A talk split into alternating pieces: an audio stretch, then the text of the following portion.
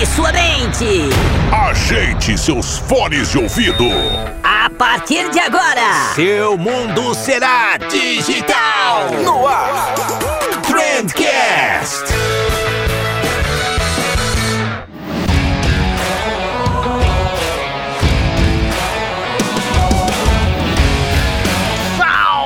Excelentíssimo ouvinte, seja muito bem-vindo ao melhor podcast sobre comunicação e negócios que você já escutou na sua vida. Eu sou o Vinícius Gambetta, esse daqui é o Trendcast da agência de bolso e hoje a gente vai falar sobre neuromarketing. E meus amigos, que episódio foi esse? Tá muito da hora mesmo, sério, fazia tempo que eu não, não tinha um papo tão bom assim. Eu conversei com o Dr. Sérgio Inácio, que manja tudo do assunto. O Sérgio deu pra gente aqui uma super aula não só de neuromarketing, como de teoria da comunicação também. Então foi um papo muito legal. Fica aqui com a gente que eu garanto que você vai curtir. Mas antes da gente ir pra essa belezura em formato podcastal, eu preciso te dar o recadinho da Cobre Fácil, cara, que tá sempre aqui com a gente em todos os episódios. A Cobre Fácil é uma ferramenta muito legal para você automatizar o teu processo de vendas. O, o de vendas não, de cobrança. Ó, tô, tô errando o negócio aqui.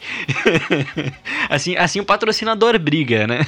Não, cara, a Cobre Fácil ela vai automatizar o teu processo de cobrança, né? Então, na prática, você cria ali uma régua de relacionamento com o cliente e aí a própria ferramenta ela vai lembrar o cliente que ele precisa pagar, ela vai dar baixa quando o cliente pagou, ela vai emitir a nota fiscal. Cara, é muito legal. A gente tem usado aqui na, na agência de bolsa também, justamente para cobrar galera, os publis que a gente vai fazendo, algum freela, um planejamento que eu executo, eu tô usando tudo Cobre Fácil, cara. E é incrível, a gente não se arrepende. Testa lá www.cobrefácil.com.br. Tem plano gratuito. A única coisa que não tem é motivo para você deixar essa oportunidade de passar. E agora sim, em um oferecimento de Cobre Fácil, Reportei e Speeble, bora pro episódio de hoje.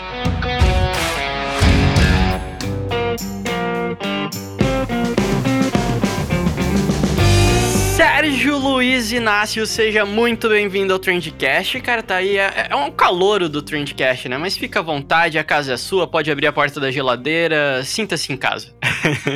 Olá, Vinícius. Primeiro, obrigado pelo convite. Saiba que é um prazer falar de, duas coisas que eu sou apaixonado, né? Marketing e neuromarketing também. Então, é um prazer poder bater esse papo, né? Como você diz, essa nossa conversa de boteco. Então, para mim é um prazer, meu amigo. Cara, e eu queria começar já te perguntando, porque eu tô aqui com, com o teu LinkedIn aberto, e você se define como marketólogo. E é um nome, é é um título muito bonito isso, cara. Eu quero saber o que, que um marketólogo faz e já, já emenda aí, se apresentando pra quem não te conhece, qual que é a tua formação, da, da onde que o Sérgio surgiu e por que que o Sérgio decidiu falar sobre o tema de, de marketing, neuromarketing, etc. Então vamos lá, meu amigo. Então, eu me denomino como marketólogo. Alguns perguntam por que não marqueteiro? Olha, Vinícius, é, não tenho nada contra quem, quem utiliza né, esta nomeação em relação à sua profissão, mas eu me denomino marketólogo porque eu acho que marqueteiro, em algumas situações, tá? Não quero generalizar, porque isso é uma coisa muito pessoal. Em algumas situações, eu acho que fica um pouco com aquela conotação um pouco de, de menosprezo para a profissão, sabe? Aquela coisa assim meio marqueteiro, aquela coisa meio milongueiro. Então, eu sou market... eu gosto de dizer que quem estuda marketing, quem pesquisa marketing, é marketólogo, mercadólogo ou simplesmente profissional de marketing. Então, por isso que eu me denomino como marketólogo. E por que eu me denomino como marketólogo?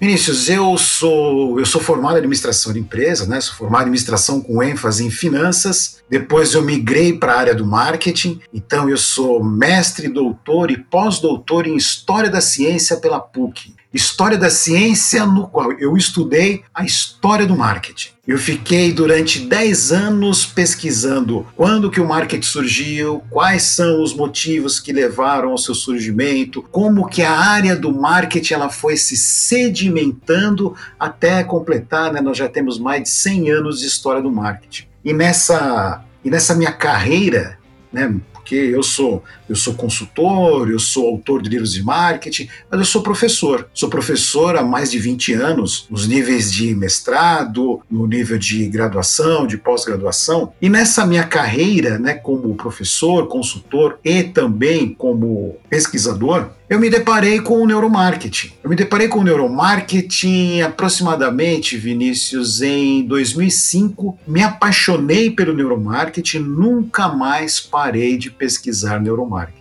E nessas minhas andanças, né, como, como marketólogo, eu também eu tenho oito livros publicados de marketing, o primeiro livro que eu publiquei foi em 2007, Desmistificando o Neuromarketing. Depois eu publiquei livro de marketing estratégico, gestão de marcas. E em dezembro agora saiu o meu último livro, que é Desmistificando o Neuromarketing, no qual o meu objetivo maior nesse livro, primeiro, é a junção de toda essa pesquisa, todo essa, esse estudo que eu fiz em relação ao neuromarketing, mas o principal é mostrar ou evidenciar que o neuromarketing é algo fácil, é algo simples, é algo apaixonante e pode ser aplicado em qualquer organização, independente do setor, independente do tamanho. O ato de desmistificar, ele é tirar os mitos. Esse que é o objetivo principal. Sensacional, cara. Vamos, vamos começar então pra galera entender, se eventualmente tá soando grego pra alguém, o que, que é o neuromarketing, né? O que, que é esse negócio? É, me parece, assim, que tem a ver com neurociência,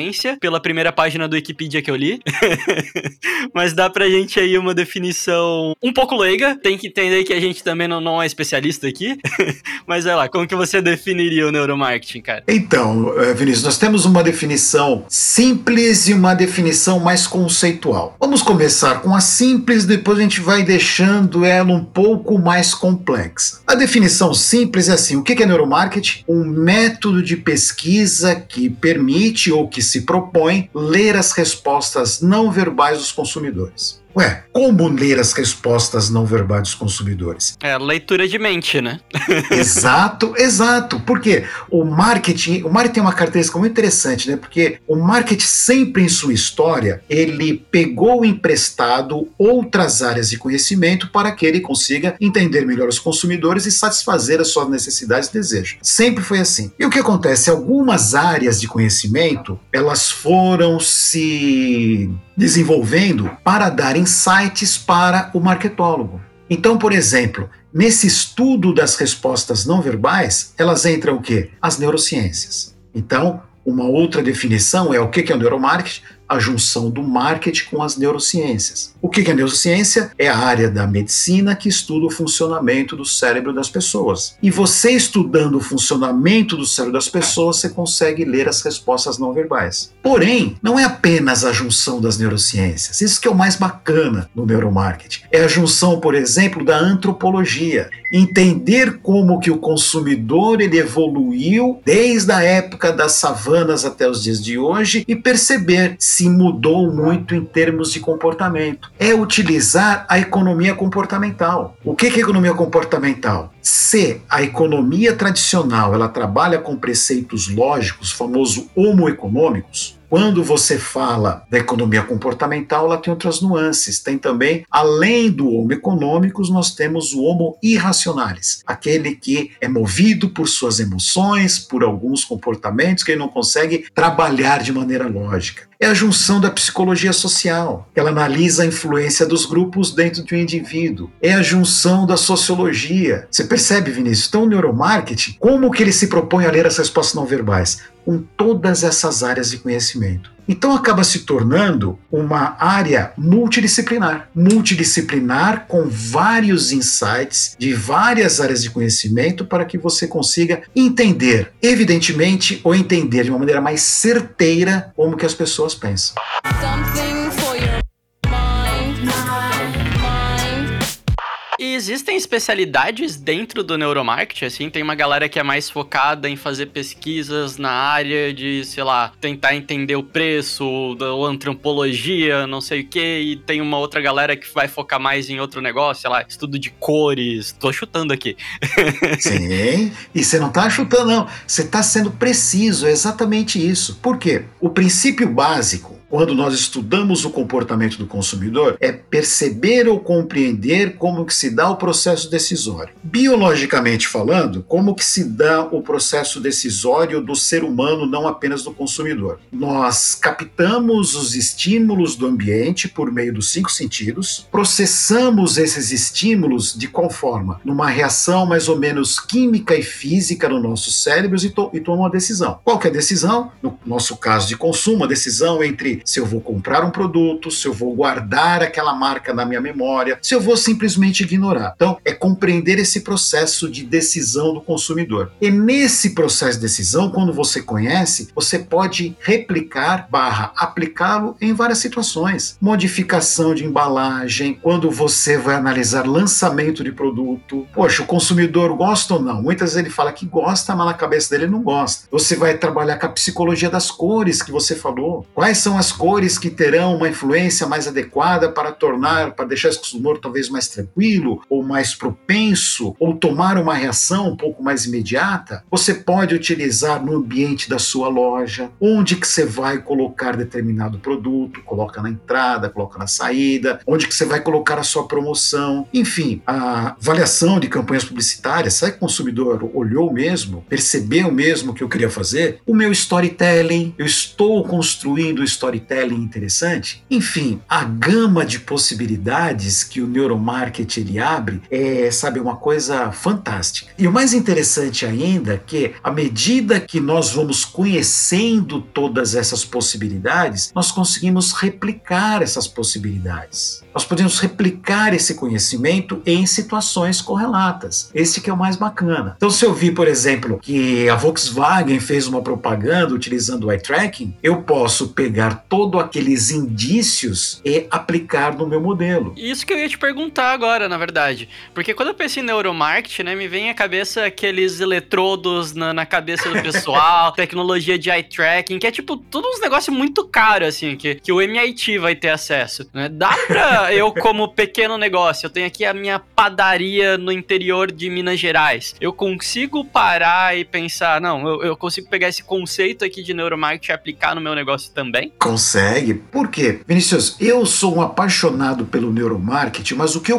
o que eu extraio do neuromarketing? Eu vejo, por exemplo, uma pesquisa de neuromarketing e eu pego as descobertas dessa pesquisa, verifico naquela, nos preceitos do neuromarketing e posso pensar em replicar. Como assim eu posso pensar em replicar? Então, primeiro vamos falar em relação às tecnologias utilizadas em neuromarketing, né? Que você havia falado em relação a custo, é caro? Sim, realmente é caro.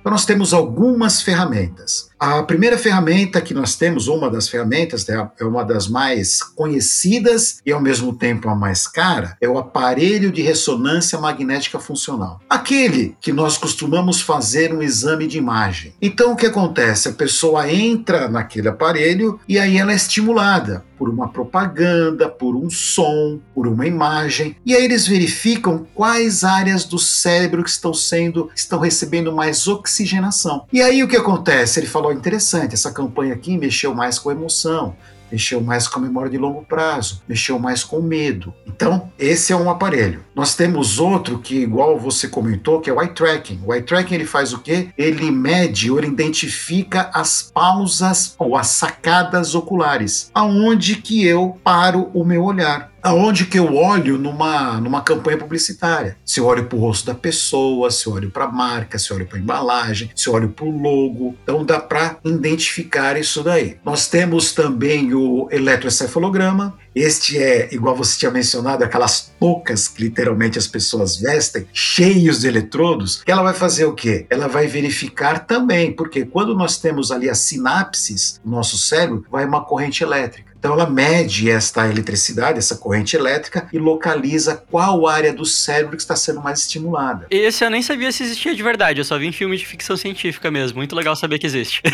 existe. É, nós temos outros também que ele mede os micromovimentos faciais, né, que é o face reading. Os micromovimentos faciais, ele, né, os, os músculos da nossa face, eles se movem sem que tenhamos controle. Né, eles movem de uma maneira instintiva assim poderíamos dizer. Então não tem como você enganar ou você tentar imitar um sorriso falso. Não tem como, porque o seu, os músculos da sua face não deixam. Então a mesma coisa. Ele mede, ele vai filmar ali, verificar quais são os micromovimentos e fala: olha, mexeu, por exemplo, a sobrancelha, sobrancelha arqueada para cima ou para baixo, quer dizer emoção X, Y. Então é muito interessante. É muito interessante porque ele quebra ou ele minimiza algumas características das pesquisas tradicionais. Que é aquela que eu pergunto para o consumidor: você gostou do meu produto? Muitas vezes ele fala que sim, mas o que ele está pensando é não. E isso daí ele consegue minimizar esses possíveis erros. Porém, bem como você falou, isto é caro? É caro. Esta tecnologia é cara. Não é para uma pequena empresa. Mas qual que é a grande vantagem? É que você consegue entender com as descobertas do neuromarketing, você consegue replicar no seu negócio. Por exemplo, as pesquisas em neuromarketing, elas mostram que, por exemplo, que nós somos apaixonados por imagens de bebê. Em uma propaganda você põe a imagem de bebê, fique tranquilo que o consumidor vai olhar para a imagem do bebê e vai chamar a atenção. Aí olha como que é o processo, Vinícius. A gente pega esse conhecimento, por, aí você se pergunta, por que que nós gostamos tanto da imagem de bebê. Isto a antropologia explica. Ela explica por quê? Porque os bebês, eles têm determinados códigos que no nosso cérebro nós aprendemos que não causa ameaça. Como por exemplo, você vê lá o cabelinho fininho, a testa grande, os olhos grandes, a cabeça desproporcional ao corpo, o braço fofinho. Isso está gravado no meu código genético, na minha memória de longo prazo, e isso não é uma ameaça. Pelo contrário, é algo agradável. Então isso me chama atenção. Serve para cachorro também, né? Cachorro filhote muito fofinho, mesma coisa. Para cachorro também. Olha, nós aprendemos aprendemos na nossa evolução que todo filhote ele é benéfico e todo filhote é bonitinho. Não é que ele é bonitinho, é que esses códigos foram aprendidos e passados de geração para geração. Então, você percebe? Eu não preciso fazer uma pesquisa para saber disso. Eu já sei porque a literatura me fala. Eu já sei porque o neuromarketing evidenciou. Então, o que, que eu faço? Eu posso simplesmente aplicar na minha organização. Esta que é a grande sacada. É aprender com os exemplos que já existem. A mesma coisa, eu não preciso colocar a mão no fogo para saber que ele queima. Preciso, alguém já me falou. Então eu não preciso replicar esta, este experimento, porque alguém já fez. Obviamente, se você tiver condição, melhor ainda, melhor. Mas se você não tiver condição, aprenda com essas pequenas dicas. Este que é o legal.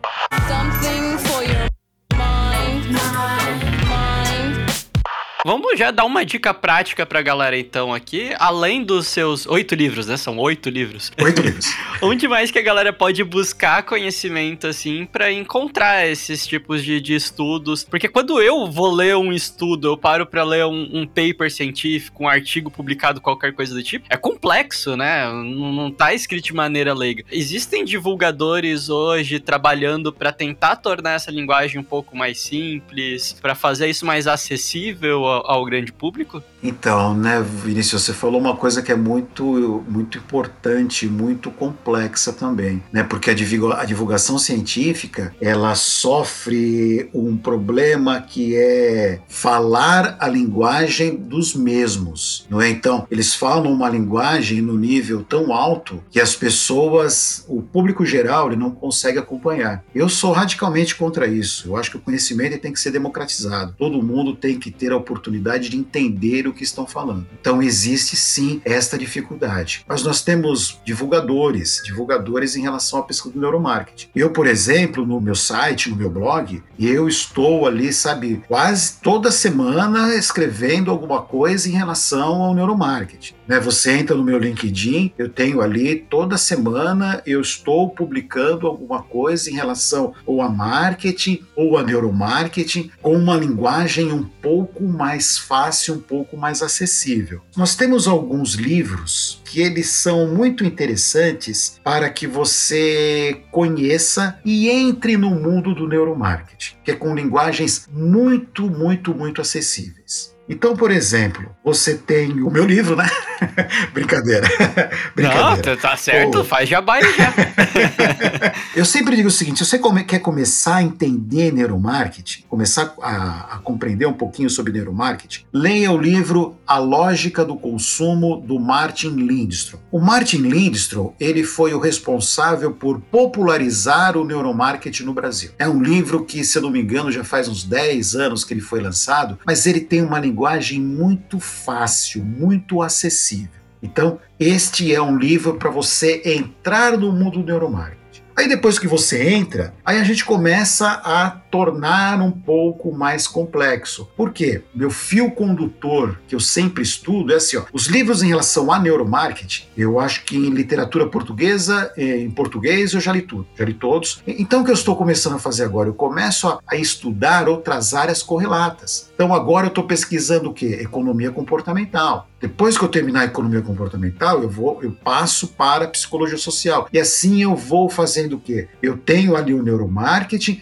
e eu vou aprendendo com as outras áreas que contribuem para o neuromarketing. Outro site muito interessante também que tem de divulgação, que ele posta no Instagram todo dia, é o do IBN, Instituto Brasileiro de Neuromarketing. Eu sou professor de lá. Eu dou disciplinas na área de neurovendas e de marketing multissensorial. Então o IBN, o IBN é muito legal porque todo dia ele põe uma pílula de neuromarketing. Se você tem um domínio legal do inglês, tem o do Roger Dooley. O Roger Dooley, ele tem um livro também que ele é fantástico, que chama Como Entender o Comportamento do Consumidor, 100 dicas de neuromarketing. 100. Então ele tem 100 descobertas de neuromarketing no livro. E o site dele, o blog dele, é muito interessante também, muito interessante. Então nós temos esse grupo de pessoas, tem outros também. Não, eu vou pedir para você dar uma maneirada aí que meu carrinho do, da Amazon aqui já tá, tá meio cheio. Mas nós temos outros divulgadores que ajudam nessa popularização da ciência. Você sabe quando eu estava fazendo o meu, o meu doutorado e o meu pós-doutorado, uma das brigas que eu tinha lá era que eu queria escrever os meus artigos com uma linguagem mais acessível. E a academia não quer, ela quer que você coloque uma linguagem um pouco mais elevada, né? Então a minha grande briga era isso. Eu sempre briguei, eu sempre fui para esse lado, Vinícius, de que conhecimento tem que ser compartilhado com todo mundo. Quanto mais pessoas tiverem acesso ao conhecimento, nós teremos uma sociedade melhor. Querendo ou não, é para isso que serve a ciência, né? A ciência ela não tem o fim nela mesmo, né? Ela tem o fim na, na aplicabilidade disso no, no, mundo real, né? Quando as coisas tomam vida. E se eu escrever algo que só eu e você consegue ler, não adianta nada. Aí é trabalho para os pares. Eu acho que não. Eu sei que existe uma corrente que é contra isso, essa minha posição. Mas enfim, aqui é uma conversa de. é um bate-papo descontraído, né? Então eu posso falar o que eu penso, né?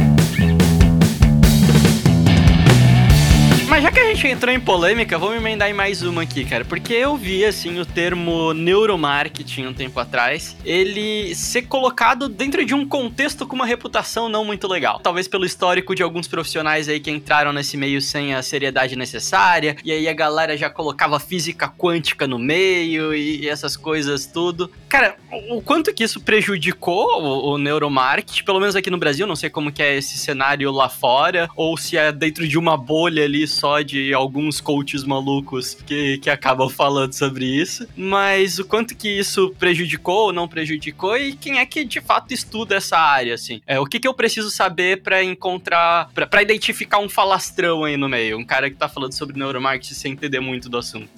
Olha, Vinícius, é... como toda área, quando ela está começando a se sedimentar no mercado, aparecem realmente, a gente pode dizer que muitos aproveitadores que falam, olha, esse é o caminho da moda, é o que está todo mundo falando. Então, por exemplo, eu vou criar um curso de neurodigital, de neurofashion, de neuro, enfim. Então existem, todo momento que surge uma nova área de conhecimento, realmente aparecem muitas pessoas querendo se aproveitar, querendo pegar carona. Porque o próprio nome passa autoridade, né? Você coloca um neuro, você coloca um quântico, você coloca qualquer coisa do tipo, parece que não, já, já ficou mais caro agora.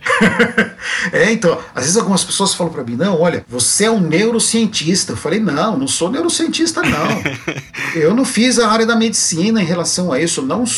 Eu sou marketólogo e especialista em neuromágica é diferente de neurociência. Algumas pessoas falam, não, você estuda neurociência. Não, eu estudo marketing. Eu estudo marketing, comportamento do consumidor e o neuromarketing me dá subsídios. Então a gente tem que ter como que você vai identificar um charlatão é fazer pesquisa realmente sobre os assuntos que eles estão falando. É difícil, é difícil, porque hoje em dia a gente vai ter que olhar o currículo da pessoa, vai ter que verificar ali o, quais são os conceitos que eles estão falando. Em primeiro momento é difícil identificar um charlatão. Eu consigo, eu consigo identificar um pouco melhor, um pouco melhor apenas. Por causa do meu, do meu histórico. Então eu vejo ali, por exemplo, o que, que ele vai falar no curso, aí eu dou uma olhada ali e falo, ó, oh, isso daí é balela, isso não funciona. Então, para você identificar melhor estes, estes esse pessoal que está no mercado prejudica realmente a área, você tem que conhecer um pouquinho mais da área. Como tudo, né? Para eu encontrar o, o, charlatão do, sei lá, do mundo das ações, eu preciso entender um pouco mais sobre o mercado financeiro, né? Para poder dizer se aquilo dali faz o mínimo de sentido ou não, né? Não se informar só de uma fonte também, né? Pegar várias fontes diferentes, acho que isso é importante. Ter um pouco mais de senso crítico. É, então, porque nós vivemos numa, numa sociedade,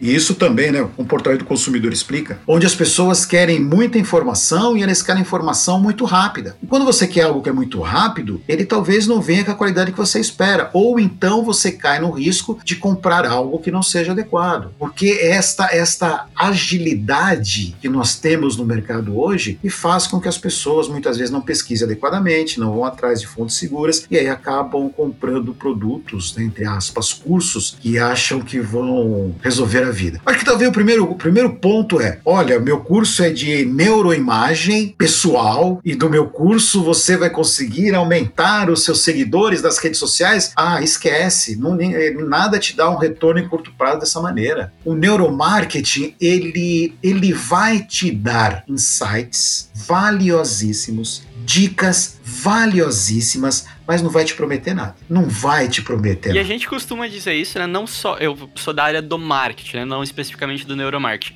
Mas se a gente pega o marketing por si só, ele também não resolve o problema por inteiro, né? Então toda vez que a gente vê uma promessa assim, é muito complicado. Porque, cara, você vai ter produto ali no meio, você vai ter a, a pessoa que tá atendendo ali no final das contas. Então nunca é, é, só uma solução que vai resolver todos os seus problemas, né? É sempre um conjunto de, de áreas e aprendizados. Né? E eu ainda concordo concordo plenamente com o que você falou. E eu ainda, se, eu, se você me permitisse, eu colocaria até uma cerejinha no, no bolo deste, desta colocação sua. E tudo depende da filosofia do marketing. Se você não tem uma filosofia voltada aos preceitos de marketing, de nada adianta nenhuma estratégia porque não vai dar certo. O que, que é esta filosofia do marketing? Para mim, é o conceito meu. Para mim, marketing é satisfação das necessidades e desejos dos consumidores e a busca em torná-los pessoas melhores. Isto é marketing para mim. Porque para mim, marketing não é, não é vender produto. Para mim, marketing é oferecer algo que vai ajudar esse consumidor a melhorar a vida dele e também melhorar a vida dele em todos os sentidos. Do problema que ele tem, o problema pontual e também ele como cidadão. E acredito, e acredito cegamente, cegamente mesmo, tenho uma crença de que o marketing pode sim contribuir para a melhoria de uma sociedade. Sabe, isso para mim é, é claro. Então, se você não tem essa filosofia ordenando ou delineando as suas estratégias, estratégias, não vai dar certo. Não vai dar certo. Aí nem neuromarketing vai salvar.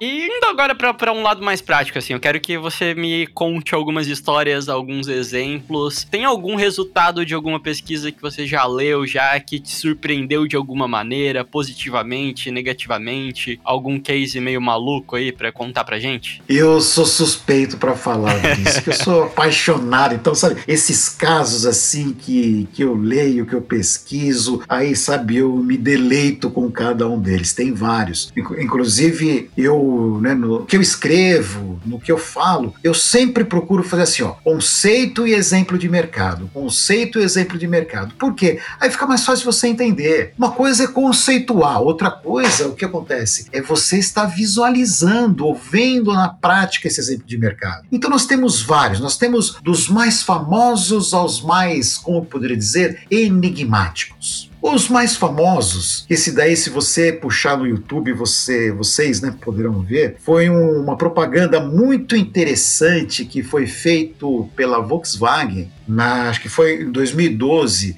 e era do Passat, você viu, né? Você viu ela com estudos em neuromarketing também. Uhum. Essa é muito interessante porque ali mostra como que é o neuromarketing. Naquela propaganda, né, para quem não viu, então aparece um, um pequeno vilãozinho, que é um mini Darth Vader. E aquele menininho, ele vai andando pela casa dele ao som da marcha imperial, e ele anda e ele vai tentando controlar determinados objetos, tenta controlar o cachorro, tenta controlar o, a esteira, e depois, né, quando o pai dele chega em casa, ele sai correndo, ele tenta lá controlar o carro, mas o, e o pai não consegue controlar o carro, mas o pai dele à distância liga o carro pelo controle remoto e a menina fica todo feliz. Uhum. Esta foi uma propaganda que foi alterada de acordo com os estudos em neuromarketing. Porque quando você assiste aquele teste, você vai ver o quê? Primeiro eles trabalham com eye tracking. O eye tracking, as manchas, os borrões mais escuros mostram aonde que a pessoa detém o olhar dela. E a propaganda foi muito bem feita, o storytelling foi tão bem construído que o que acontece? As pessoas só olhavam para o menininho e não olhavam para o produto. Aí o que eles tiveram que fazer? Refazer a propaganda.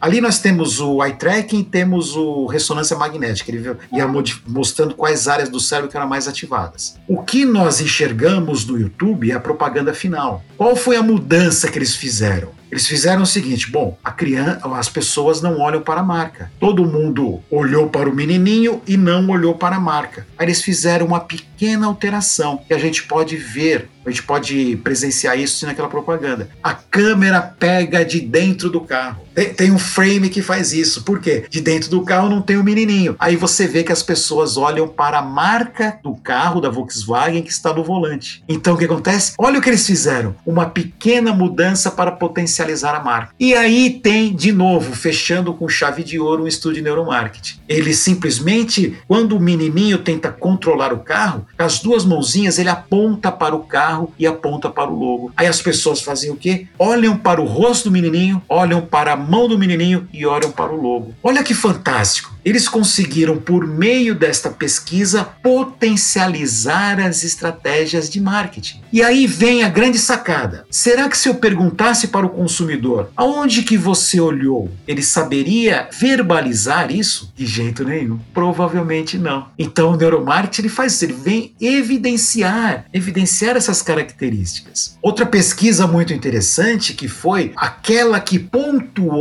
o surgimento do neuromarketing. O neuromarketing surgiu de uma maneira conceitual, tá? Porque né, esses experimentos já eram feitos anteriormente. De uma maneira conceitual, que é assim, ó, o marco e começa o neuromarketing em 2001. Em 2001, eles fizeram uma pesquisa que eles queriam saber qual que era a preferência dos consumidores em relação à Coca e à Pepsi. Então eles replicaram o famoso teste cego que teve na década de 80. Na década de 80 o que eles fizeram? Eles pegaram e fizeram a Pepsi fez um teste cego e as pessoas quando não sabiam a marca preferiam a Pepsi. E aí teve uma história de, de, fracasso do marketing. Um momento que a gente tiver mais um tempo, a gente pode voltar para falar sobre este caso. Então foi década de 80. Em 2001, eles refizeram esse teste. Refizeram. Pegaram, fizeram um teste cego e de novo o mesmo retorno. 60% preferiu o sabor da Pepsi. Só que os pesquisadores acrescentaram uma nova variável qual foi a variável? As pessoas elas tomavam a Coca-Cola e a Pepsi dentro de um aparelho de ressonância magnética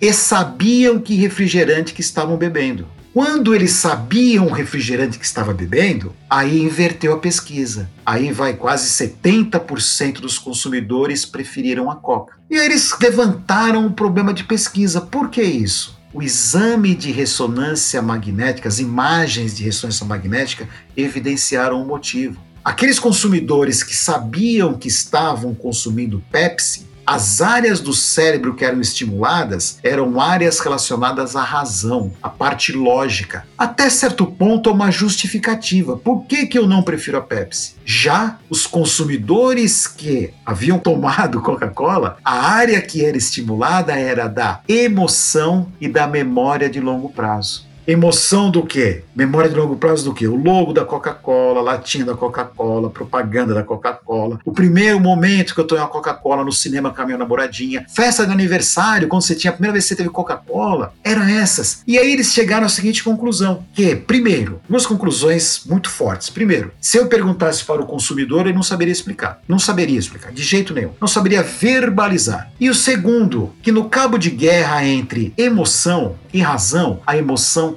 sempre vai ganhar. Não tem, quando você vai com argumentos lógicos, o consumidor ele é mais suscetível, ele presta mais atenção aos argumentos emocionais. Por que emocional? Porque nós temos uma parte no nosso cérebro chamado neurônios espelho. O que são os neurônios espelho? É a habilidade de se colocar no lugar dos outros. Então, como eu consigo me colocar no lugar dos outros, eu emociono junto com aquelas pessoas. Se eu me coloco no lugar dos outros, eu estou literalmente me colocando dentro daquela mensagem, dentro daquele storytelling. E aí eu vou prestar atenção. Por isso que a emoção sempre vai vencer. Esses são apenas dois exemplos. Tem N exemplos que a gente poderia falar. Não, e eu acho muito legal esse negócio, né? Porque, como você falou, não é um negócio que vai te dar um resultado imediato, né? Por exemplo, essa questão ali do, do comercial da Volkswagen que você falou. Você vai fazer com que as pessoas fixem um pouco mais a tua marca, de alguma maneira. Você vai atrelar uma emoção a isso, mas acaba sendo mera exposição, que você vai estar tá trabalhando o branding, o fortalecimento do teu, da tua marca, que ao longo de muitos anos isso vai dar algum retorno lá no final, né? Tem um exemplo muito bom disso, cara. Eu fui trocar de carro é, recentemente e eu tava olhando um Ford e eu tava comentando com a minha família e tal, e tava todo mundo, olha só, que legal, um Ford. E aí eu acabei comprando um QQ, um, um Sherry QQ. Eu queria um carrinho barato e tal. Acabei comprando um QQ. E a primeira coisa que a minha mãe falou é: Ai, mas esse carro aí não é bom, né? Aí eu perguntei, mas por que que não é bom? Ela, ah, porque eu nunca ouvi falar.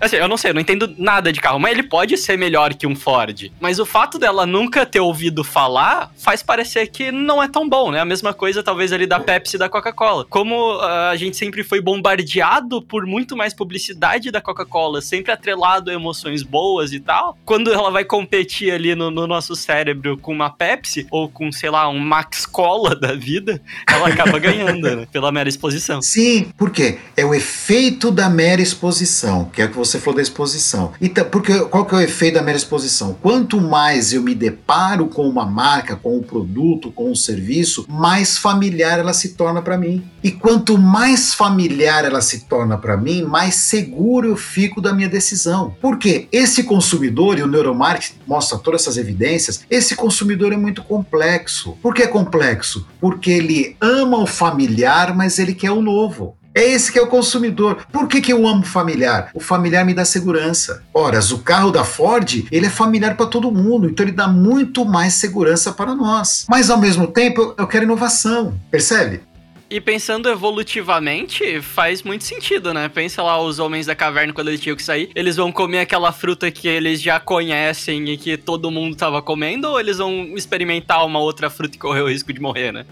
Exato. Esse o que? Quando a gente fala lá dos nossos antigos antepassados das savanas, nós estamos falando, existe uma corrente que diz que estamos falando do nosso cérebro reptiliano. É aquele nosso cérebro mais antigo, que é programado para três decisões básicas: lutar, fugir fugir ou congelar. Por quê? Na, naquela época você não podia pensar demais. Você estava lá nas savanas, né, nossos amigos antepassados, você ouvia um ruído lá na, no mato, você não podia parar e filosofar. Bom, esse ruído ele deve ser de um leão, o leão é um animal mais forte do que eu, que possivelmente pode. Se ele pensasse isso, seria devorado. Então ele tinha que pensar rapidamente. E esta habilidade de pensar rapidamente, de ir no piloto automático, de usar o familiar, como nós falamos, ela foi extremamente benéfica em termos de evolução. E como a biologia nos explica, né, como Darwin nos explica, todas aquelas características que foram benéficas à nossa evolução, nós passamos de geração para geração, até chegar aos dias atuais. Por isso que nós gostamos do familiar, porque o familiar me dá segurança. Porém, é o novo que me ajudou a evoluir. Porque se aqueles nossos antepassados não saíssem para buscar novos territórios, novas fontes de alimentação, novas parcerias, nós talvez, talvez não tivéssemos chegado aonde nós chegamos. E o grande desafio para nós, profissionais de marketing, é como encaixar o novo com cara de familiar. Por quê? O novo muito novo, o novo radical assusta. Então tem que ser um novo com cara de familiar. Como que a gente faz isso? Simples. Lance uma inovação e realmente ela vai revolucionar o mercado, só que coloque em categorias que já existem. Porque quando você a categoria já existe, já está familiarizada. Quando você pega uma inovação e joga naquela categoria, você vai ter uma grande vantagem. Lembra quando o Jobs lançou o iPhone? Qual foi o grande discurso dele? Ele falou assim: ó,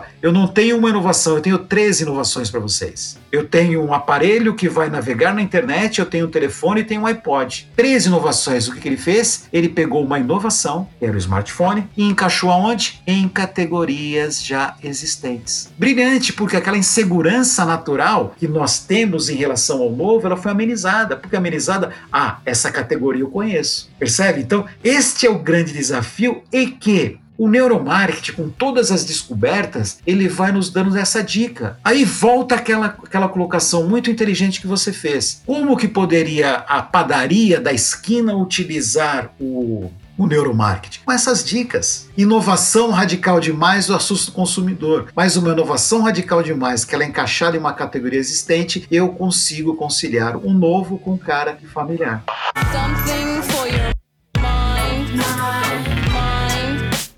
Vamos emendar aqui, já que você falou de padaria, que eu acho que, pelo que eu li ali no teu post, é algo que se encaixaria até numa padaria. O que, que é esse tal de marketing sensorial, cara? Que eu vi ali no teu Instagram, vi que você fala bastante sobre isso. É, faz parte do neuromarketing também? É uma área dentro do neuromarketing, essa questão sensorial? O que, que é isso? Então, ele faz parte, ou melhor, poderíamos dizer que o neuromarketing prova sua efetividade. O que, que seria o marketing sensorial, o brand sensorial, ou marketing multissensorial? Ele parte de qual pressuposto? Primeiro vamos voltar, como que nós, naquele processo decisório, então havia mencionado logo no início que todo o processo de decisão do ser humano, não é do consumidor, ele capta as dicas do ambiente por meio de seus cinco sentidos: visão, audição, tato, paladar e olfato. Aí ele vai pegar essas dicas, analisa essas dicas com, de maneira biológica dentro do nosso cérebro e aí nós tomamos uma decisão. Então, olhe, nós pegamos as dicas pelo meio dos cinco sentidos. E a sua marca, a grande questão é: será que a sua marca não poderia potencializar ou utilizar desses padrões naturais que nós temos para transmitir uma experiência diferenciada? Será que você não conseguiria literalmente quebrar a sua marca? Marca e pensar: será que a minha marca eu consigo utilizar a visão para ser diferente? A audição, o paladar, o tato. Isto é o marketing sensorial. É você utilizar, você potencializar a experiência do consumidor por meio dos cinco sentidos. Um cheiro de pãozinho quente na padaria ajuda, então.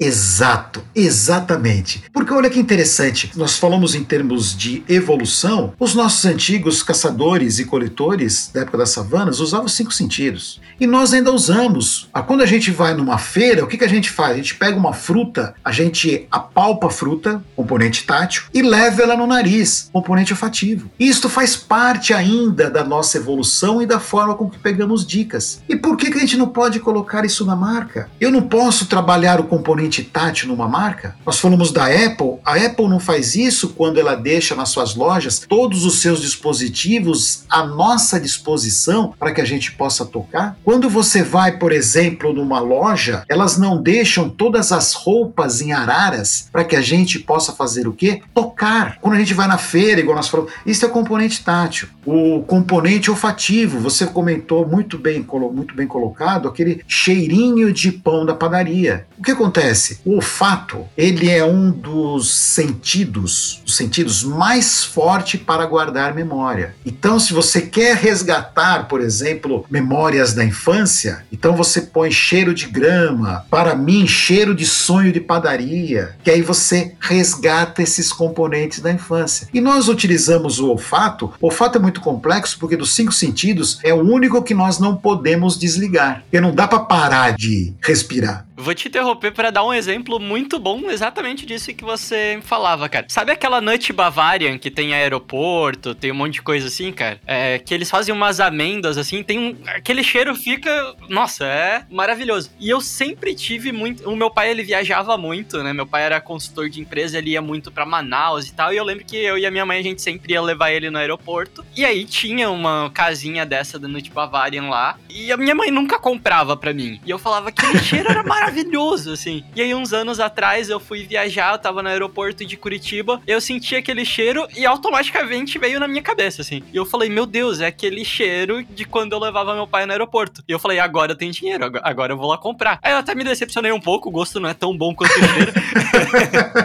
Mas o cheiro é muito bom. E talvez, ele, olha só, eles conseguiram vender para mim, tipo, 20 anos depois.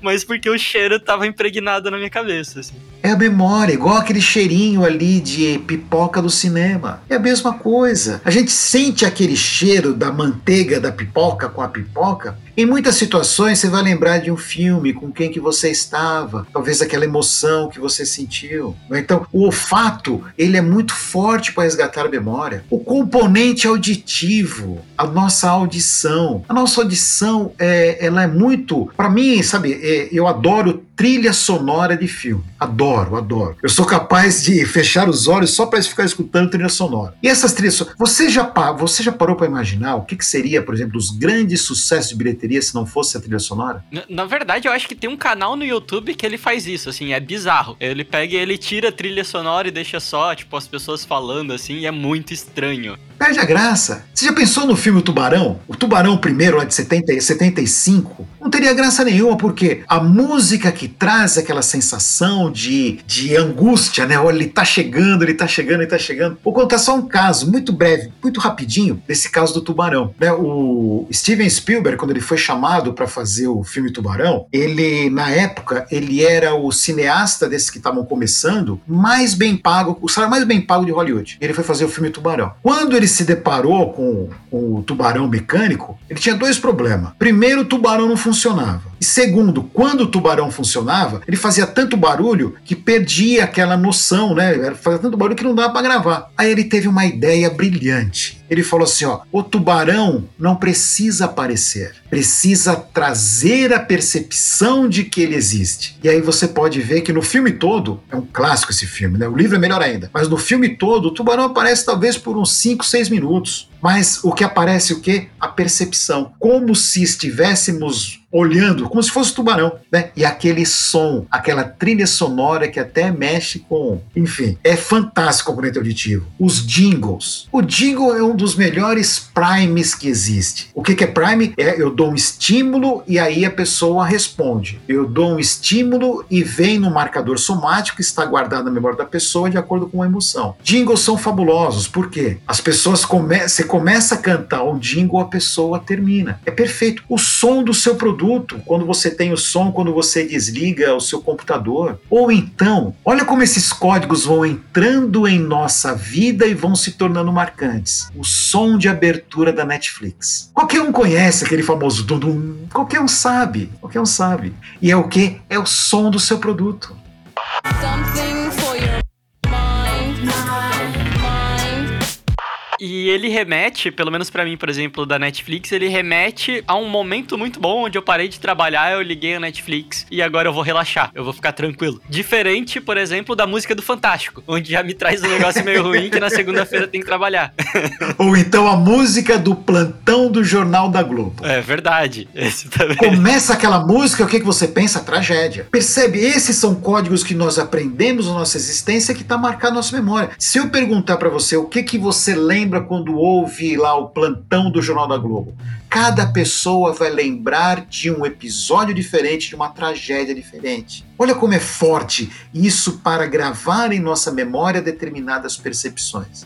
Então nós falamos do, do olfato, falamos do tato, falamos da audição. O paladar, ele é mais difícil de ser trabalhado, porque ele funciona mais com alimentos e bebidas, é né? mais difícil. E a visão, a visão também, a visão é, a visão é aquele que suplanta todos os demais. Se você tiver dois sentidos concorrendo, a visão sempre vai prevalecer de todo mundo. E nós usamos a visão, ou as empresas utilizam a visão aonde? Sua campanha publicitária, na embalagem do seu produto. Por exemplo, nós sabemos que o copinho da Starbucks ele é, ele é em qualquer situação, até quando não é da Starbucks. O que é isso? Componente visual. O, a cor, que nós falamos da psicologia das cores. Isso, então, percebe? O ideal é que você pegue o seu produto, pegue a sua marca e pergunte: eu poderia utilizar os cinco sentidos, talvez não consiga utilizar os cinco, mas talvez quatro, talvez três, para quê? Para transmitir algo diferente, algo que o consumidor ele perceba. Por que perceba? Porque hoje nós vivemos em um mundo que nós temos muita concorrência de estímulos, muita concorrência. Nós acordamos de manhã e temos o que? O nosso smartphone, nós, nós temos nosso computador, é muito estímulo e nós precisamos pensar em formas para quê? Para fugir desse, desses estímulos, desses estímulos convencionais. Como que nós poderemos fugir? Pensando em termos de marketing sensorial. Ou melhor, utilizar os hábitos ou as maneiras que o consumidor já tem de forma natural para captar as dicas do ambiente. É encaixar as nossas estratégias em algo que o consumidor já está acostumado. Sensacional, cara. E eu fiquei com fome enquanto a gente falava. Este é o marketing sensorial.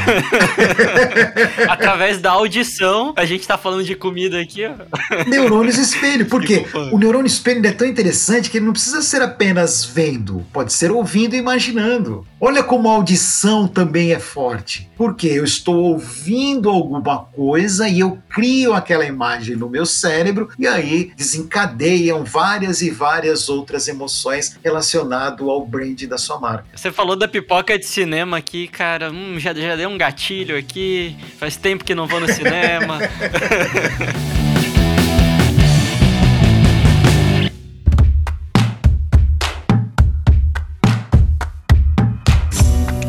mas a, além dessas questões sensoriais aí, eu vi muita pesquisa já de neuromarketing na área de preço, né? Que eu acho que, é, é muito delicado, né? Eu acho que a gente evita ao máximo falar de preço sempre que possível, assim. E eu vejo que tem muito que a gente pode aprender dentro do neuromarketing, como que os preços são construídos, como que uma pessoa percebe valor em cima de, de algum produto ou um serviço. O que, que, que é isso, cara? Como que funciona o preço na cabeça do ser humano? Dor. Dói, dói, dói. Olha que interessante. Eles fizeram pesquisas, né? De novo, né? Fizeram pesquisa neuromarketing, porque afinal de contas é, é a área que eu pesquiso, né? Então eu pego essas pesquisas e vou desconstruindo de acordo com todas essas áreas que nós já falamos. Eles fizeram pesquisas em neuromarketing e perceberam o seguinte, que quando nós nos deparamos com preço, preço o quê? R cifrão ou sol cifrão, as áreas do cérebro que são estimuladas são as mesmas relacionadas com a dor física. Sabe de manhã, quando você acorda, aquela topada com o dedinho no pé da cama? uhum. Que dá aquela dor que até dói o estômago, embrulha o estômago, vai no seu cérebro reptiliano e fala, é, fugir, fugir, né? Ele vai lá no, bem no reptiliano. Xingar, xingar. Xingar, xingar. É uma área do cérebro que ela é ativada. Quando nós nos deparamos com preço, é a mesma área. Por isso que nós temos o hábito de falar: nossa, esse preço doeu no bolso, porque doeu fisicamente. Os exames de ressonância magnética mostram isso. E qual que é o nosso papel? O nosso papel como mercadólogos é tentar fazer o quê? Minimizar a dor do preço. O nosso papel como consumidor é saber as armadilhas que existem para que nós não caiamos nela. Nós temos esses dois lados. Então, algumas estratégias que são muito usuais em termos de preço, elas são eficazes. Como, por exemplo, o famoso preço psicológico, o 9,99. Funciona? Funciona. Funciona. As ciências comportamentais explicam que funciona. Sabe por que, que funciona? Porque quando eu me deparo com 9,99, Nós temos o hábito, nós ocidentais, de ler o quê? Da esquerda para a direita, de cima para baixo. Como nós lemos da esquerda para a direita, o primeiro algarismo que aparece para nós é o 9 e não o 10. E como nós temos a habilidade de completar de uma maneira automática, né? a gente começa uma palavra, a pessoa completa, faz parte, é a previsibilidade dos fenômenos. Com essa, essa habilidade de completar, eu vejo o 9 para mim está na casa do 9, não nas casas do 10. Por isso que o preço psicológico funciona. Outra estratégia de preço também que é muito usual é o famoso preço âncora, ou ancoragem de preços. O que é ancoragem? Quando eu entro em um ambiente no qual eu não conheço nada, eu procuro verificar alguma coisa que eu conheço e eu vou me ancorar naquilo ali. Acontece uma coisa, a gente vai numa festa que não conhece ninguém. De repente você olha e vê uma pessoa que você conhece, só aquela pessoa. O que, você faz? Você vai se ancorar ali. Você vai grudar naquela pessoa e fica com ela a noite toda. O ser humano é assim. Quando ele não tem dicas ambientais suficientes, ele se ancora naquilo que ele conhece. E algumas empresas usam essa estratégia, principalmente em propaganda, principalmente em canal de venda. Você já reparou qual é a estratégia do canal de venda? Vamos imaginar que ele está vendendo uma caneta. Ele começa a falar da seguinte forma: Olha, eu estou vendo essa caneta. Lá fora, essa caneta custa 10 reais. Falou isso, o que, que acontece? Ancoragem. Ah, eu faço a mesma coisa nos produtos. e aí ele começa a falar, a gente esquece, até ele começa a falar, essa caneta é legal, é azul, não sei o que. No final ele fala assim, ó, tá cinco reais a caneta aqui. O que que ele fez conosco? Ancoragem. Ele ancorou. Ele falou, o preço é este daqui. Porém, comigo está esse preço. No transporte público, as pessoas, né, os ambulantes, os vendedores de transporte público fazem isso também. Assim, olha aqui, eu estou vendendo aqui o carregador para celular. Ó, lá fora tá 15, aqui na minha mão é 5. Ancoragem ancoragem. Por quê? Porque nós, a primeira informação que nós temos, nós nos ancoramos. Nos ancoramos para poder, entre aspas, tomar decisões racionais, mas isso mostra que as decisões talvez não sejam tão racionais assim. Parcelamento funciona também, vender a prazo. Por que parcelamento funciona? Tem um livro que é muito bom, que é do Dan Ariely, que ele chama Psicologia do Preço. Esse livro é bom demais, bom demais. Tem tudo quanto é estratégia de preço que a gente possa imaginar com o viés da economia comportamental. E ele menciona o seguinte, né, quando a gente pensa em termos de parcelamento de preço ou do preço. Ele diz o seguinte, a lógica do preço é assim: paga antes e consome depois sem dor consome e paga depois sem dor. Agora, se o consumo e o pagamento ocorrerem ao mesmo momento, nós teremos a dor. Por isso que quando nós parcelamos, as pessoas não sentem tanto a dor. Por isso que elas parcelam até perderem vista. E mais interessante ainda desse processo, venda pacote. Ao invés de ver, por exemplo, você pega, imagine que acabou a pandemia, nós, nós vamos fazer uma viagem, né? Você vai fazer, né, com a sua família, uma viagem para Nova York. Você já imaginou se você fosse na agência de turismo e a pessoa falasse para você cada um dos itens que compõem o pacote? Quanta dor você sentiria? Não seria nem viagem do prazer, né? Seria viagem do, né, do... Ainda mais com o dólar como tá, né?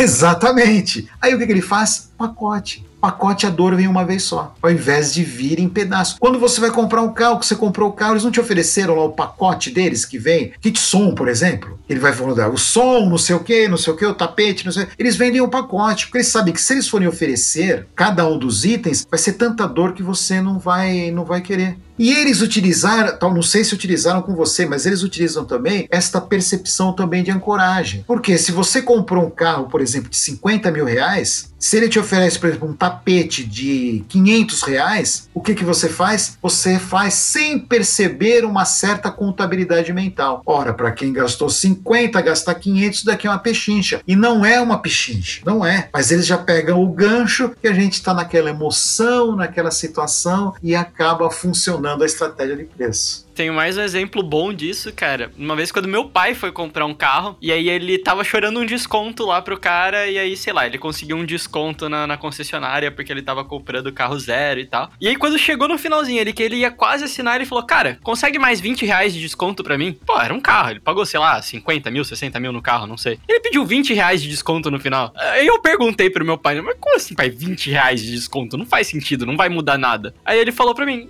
se eu fosse almoçar e o cara me desse 20 reais de desconto não ia ser um baita desconto? Os 20 reais que eu tô economizando são os mesmos 20 reais.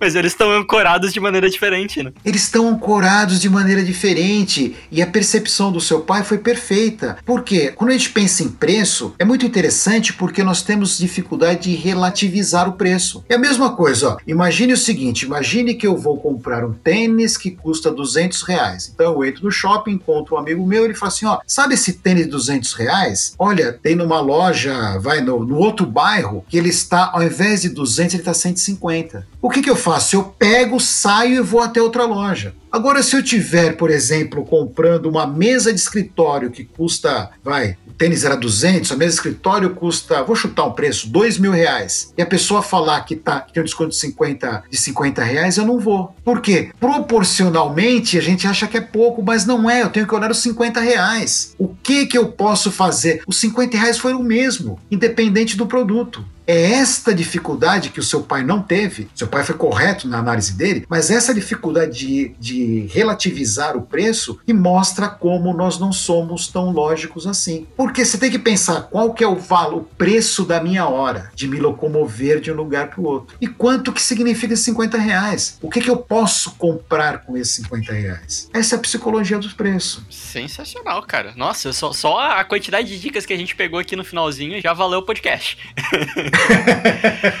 é, muito, é muito legal, muito bacana mesmo. Neuromart é fantástico. Daria pra gente ficar uma hora e meia só falando sobre preço aqui, se a gente quisesse. Verdade, verdade. Então, depois, se você quiser, a gente pode, num futuro próximo, fazer uma só de preço. Bora, com certeza, já tá convidado já. Something for your Mas, Sérgio, pra gente finalizar então, cara, pra gente finalizar com polêmica, assim, sabe? Tipo um negócio meio que João Kleber.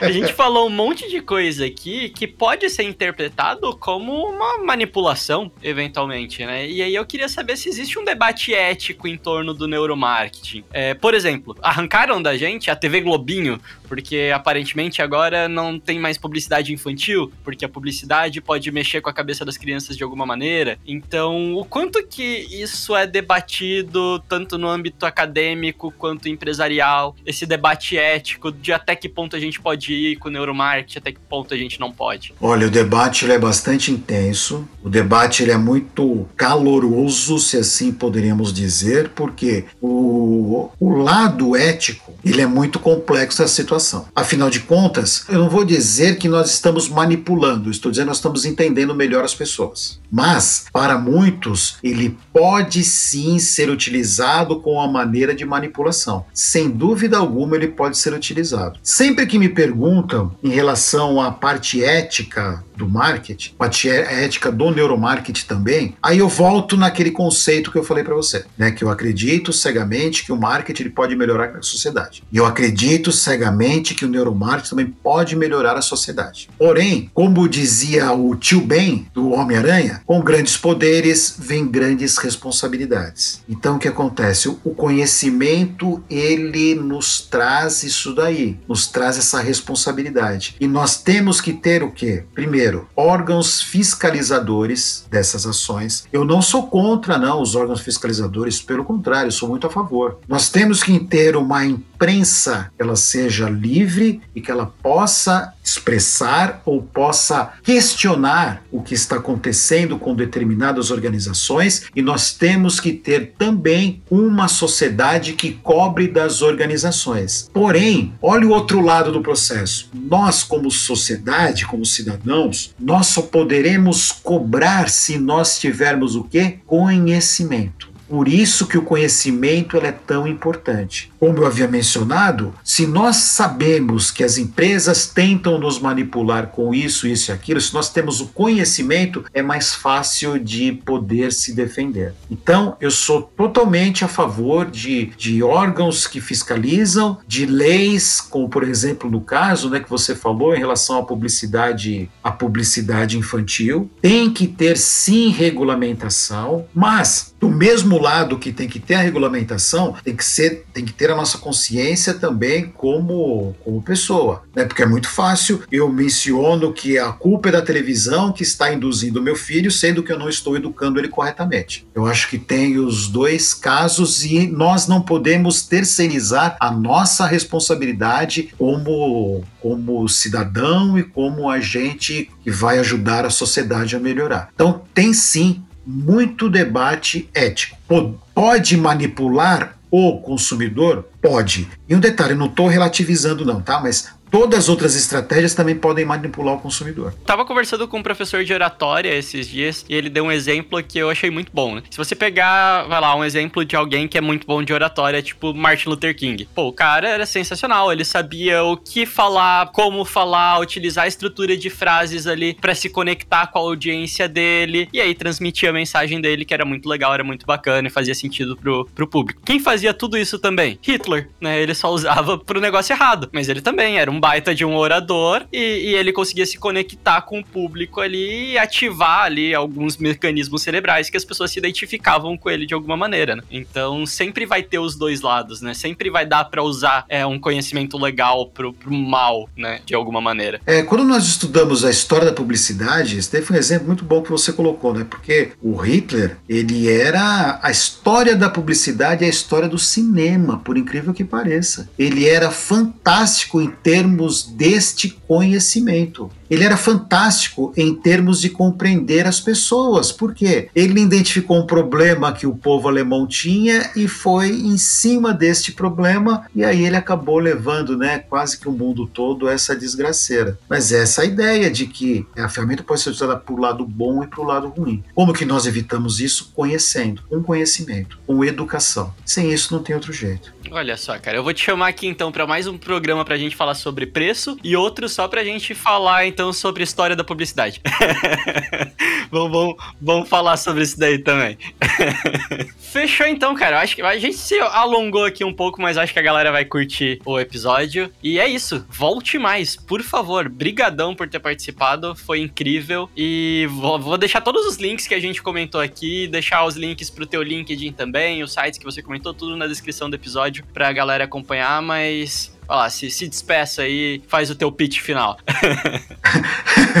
Vinícius, primeiro, muito obrigado pela recepção que você que você me deu. Me senti muito. Nós falamos que a gente gosta do familiar, eu me senti muito, muito, muito familiarizado, me senti muito bem. Obrigado. Você foi um excelente condutor desse papo. Obrigado mesmo. Fico lisonjeado. Obrigado, é verdade. Obrigado. Me senti muito à vontade aqui. E conte comigo uma próxima conversa e obrigado a todos, né, que estão nos ouvindo aqui. Para mim foi um prazer enorme falar dessas duas paixões que eu tenho. Muito obrigado. Sensacional. Obrigadão, doutor Sérgio. Até a próxima. Valeu. Até a próxima, amigo.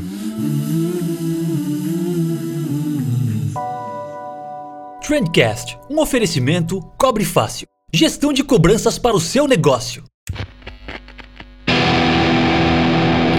Trendcast, uma produção da agência de bolso, edição BZT.